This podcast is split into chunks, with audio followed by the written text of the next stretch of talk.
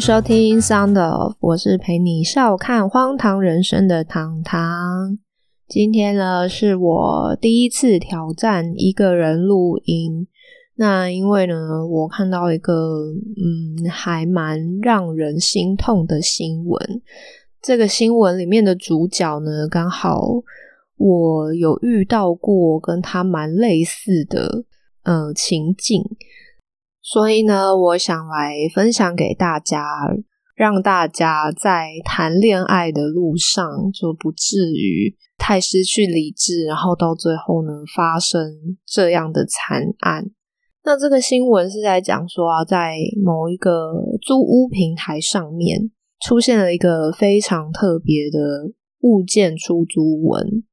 嗯，我是觉得这个房东的文案力还蛮强的，因为他的标题就写说，嗯，这个物件的名字叫做“喵喵的悲伤”。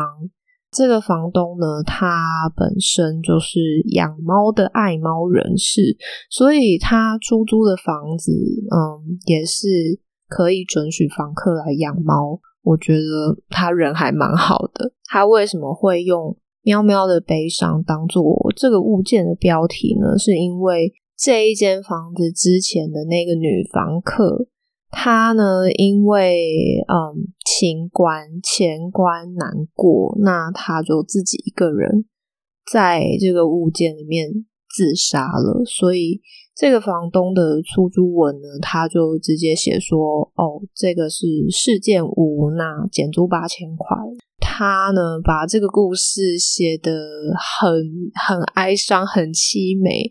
那因为，嗯，前面有说到，我真的感觉这个房东是一个蛮好的人。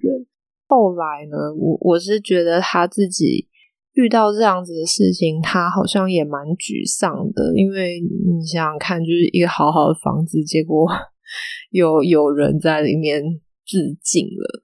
他后来自己有一些反省，在这个新闻里面有写到说，嗯，其实他那时候出租给这个女房客的时候呢，他有观察到说，他们好像是这个女房客跟男友没有交往多久就一起同居了。那我觉得最惊悚的部分是。因为这个房子呢要租出租两万多块，那其实呢那个女房客的薪水也是两万多块。Oh my god！就 怎么会这么不理智呢？我我我可以理解说，嗯，当然你会很想要跟爱的人在一起，很想要跟他一起生活，可是。这个这个真的是有一点太夸张了。我看到这个新闻的当下，我真的是蛮震惊的。然后，嗯，我有很多的感触，因为我之前呢也有遇到过类似的状况，但是后来呢没有发生惨案啊，因为。因为我还是保有基本的理性，我接下来呢跟你们分享我的经验。我那个时候呢，本来是我自己租在一个小套房。如果你们有听那个 烂房东那一集的话，就是在那个三重很吵的小套房，自己住在那边一段时间了，然后跟那个时候的。交往的对象，嗯，就是前任，对，又是他。其实我们交往一阵子，嗯，大概一两年之后，那很不幸的，我跟他也有讨论到结婚的问题。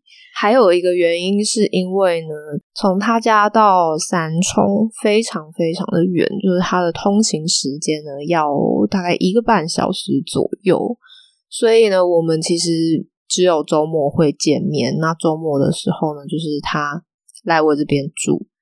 那因为平常他上班也很忙嘛，所以嗯，我们平常是不会见面的。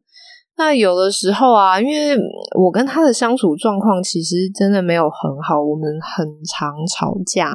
有时候吵架的原因是因为他觉得他家到我家实在是太远了。但是我后来我有想出一个其实并没有那么好的办法，就是那我们就是自己在外面再找一个地方住嘛，就离我们双方上班的公司都是不会太远的。我提出这个建议之后呢，其实他嗯，我觉得他到最后都没有很想要接纳这个建议，他又不想要很明确的拒绝我，所以呢，我。我当时自己就觉得说，哦，那应该我租约差不多快要到的时候呢，我就可以来找新的房子了。然后，呃，我真的非常感谢我那时候还有静下心来好好的思考这件事情。我奉劝各位，不管是男生女生，你在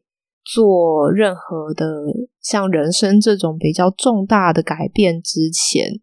你都要停下来，好好想一想。对，以下呢是我归纳出来的一些想法跟做法，可以给你们参考。第一个就是停看听，停看听就是说，呃，我们以这个故事租房子的故事来讲的话呢，你首先要停下来看看，先做好最最坏的打算。如果你们一起住了之后，不幸分手了，而且在房子租约到期之前就分手了，你有什么应应的措施呢？那如果说像我的这个例子，当时前任他是台北人，如果说我们分手了，他一个老大不爽，他马上就可以搬回家，那我不行啊，我还是得继续住在那个房子里面。所以我当时就有想到说，嗯，如果。我们同居了之后，但是分手了。以我的薪水，我有办法负担这个两个人一起住的房子吗？我觉得虽然可以，可是会很吃力，会会变成我生活跟经济上面一个很大的压力。我当时想到这一点呢，我就嗯，我不是很希望这样子的事情发生，所以。我就停下来了，我就没有再继续去执行这件事情。第二点呢，嗯，因为我们在前面讲到的这个新闻里面，因为是用房东的视角去看这件事情，那他其实也不会知道说这个女房客跟她男友的相处情况是怎么样。但是如果是我们自己，你一定是最清楚的人啊！你们平常相处的状况，你一定最知道。以我的经验来说呢，我在想这件事情的时候，除了外在的经济上，还有一个就是从我们的相处状况来出发。那其实，嗯，你们都知道嘛。我其实，在 在前几集有都有稍微讲到说，我们我跟前任的相处状况真的是很差很差，我们常常吵架，而且我那时候呢就已经有一个预感，就是觉得说，嗯，可能我觉得接下来再过不久，我跟他分手的几率是大的。这个你是没有办法骗自己啊，因为。其实对方呢，对方对一起住的这件事情，他的反应其实也是没有那么好的。在种种的这个迹象下面来讲，是不是就不应该 太勇往直前的去执行这件事情呢？其实我会想要分享这个啊，真的是因为，嗯，好啦，可能我们都是。北漂青年，所以对租房子的这件事情非常的有感触。那刚好呢，我自己有遇到类似的状况，那我就想说，可以小小的用一些比较轻松的内容来带给大家一些思考。我们回到这个新闻，我它后面呢还有在讲一些关于这个女房客的一些状况。我看到他的那些状况，我真的也是觉得蛮蛮难过的。因为从新闻的叙述看起来啦，因为后来这个房东帮他处理他的猫啊，因为后来他们发现那个女房客已经自杀的时候，其实他的猫已经饿了好几天了，房东就赶快去救援他的猫。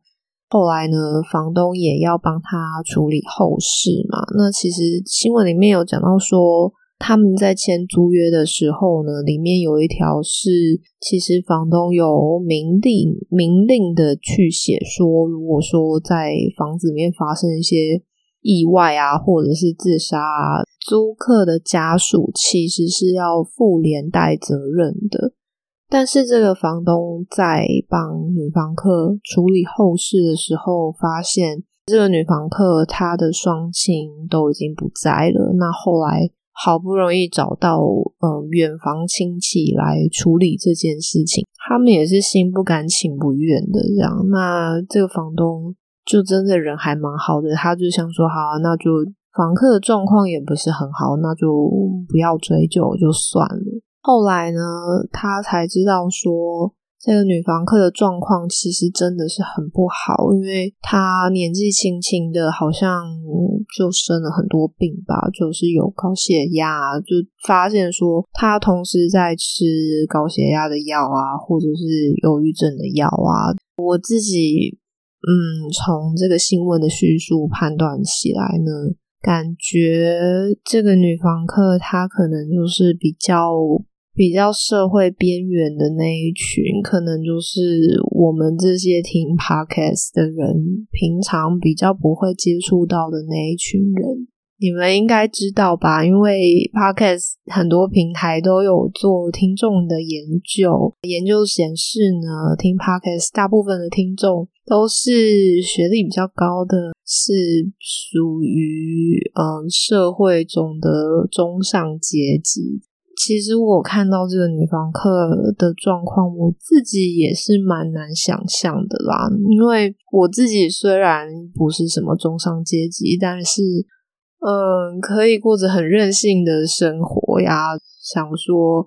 哦，好，我要空出几个月，然后来做自己想做的事情，那也不用去担心三餐温饱啊，也不用担心房租付不出来啊。那我觉得，嗯，我自己的状况相对于这样子的人来说，算是非常的好的。看到他这样子的遭遇，我自己的猜想是像。这样状况的人，那因为看起来他的生活并不是很如意。其实我们都一样啊，我们也许大家都有遭遇过差不多的状况。当你生活不如意的时候，你就会特别的想要紧抓着身边的人，你就会特别的想要依赖。这个我都经历过啊，我我很懂这样子的心情。可是我想要说的是。就像我前面分享的，因为我遭遇过这么多 奇葩的故事，那我总是有学到一些什么。我今天想要分享的就是保持理性，相信自己。嗯，虽然真的不是那么容易啦，因为我可以告诉你们，我在我在二十几岁的时候，我也是一个无脑的少女，非常的无脑，毫无理性可言。对，就是我做事情完全没有想到后果。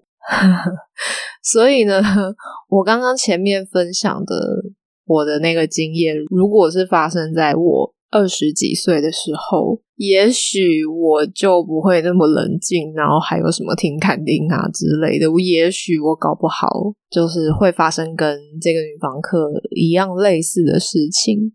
我只能说，我算是很幸运的人啊，因为我还有家庭，我还有朋友的资源嘛，我可能不至于就是搞得。搞得像他一样走上绝路了，我大不了我就是回高雄嘛，就是赔一点钱回高雄这样子。但是呢，当然是希望大家如果可以避免掉挫折或者是障碍，尤其是你在经过稍微的冷静思考之后就可以避免掉的话，当然我觉得我很愿意去跟大家分享，我是。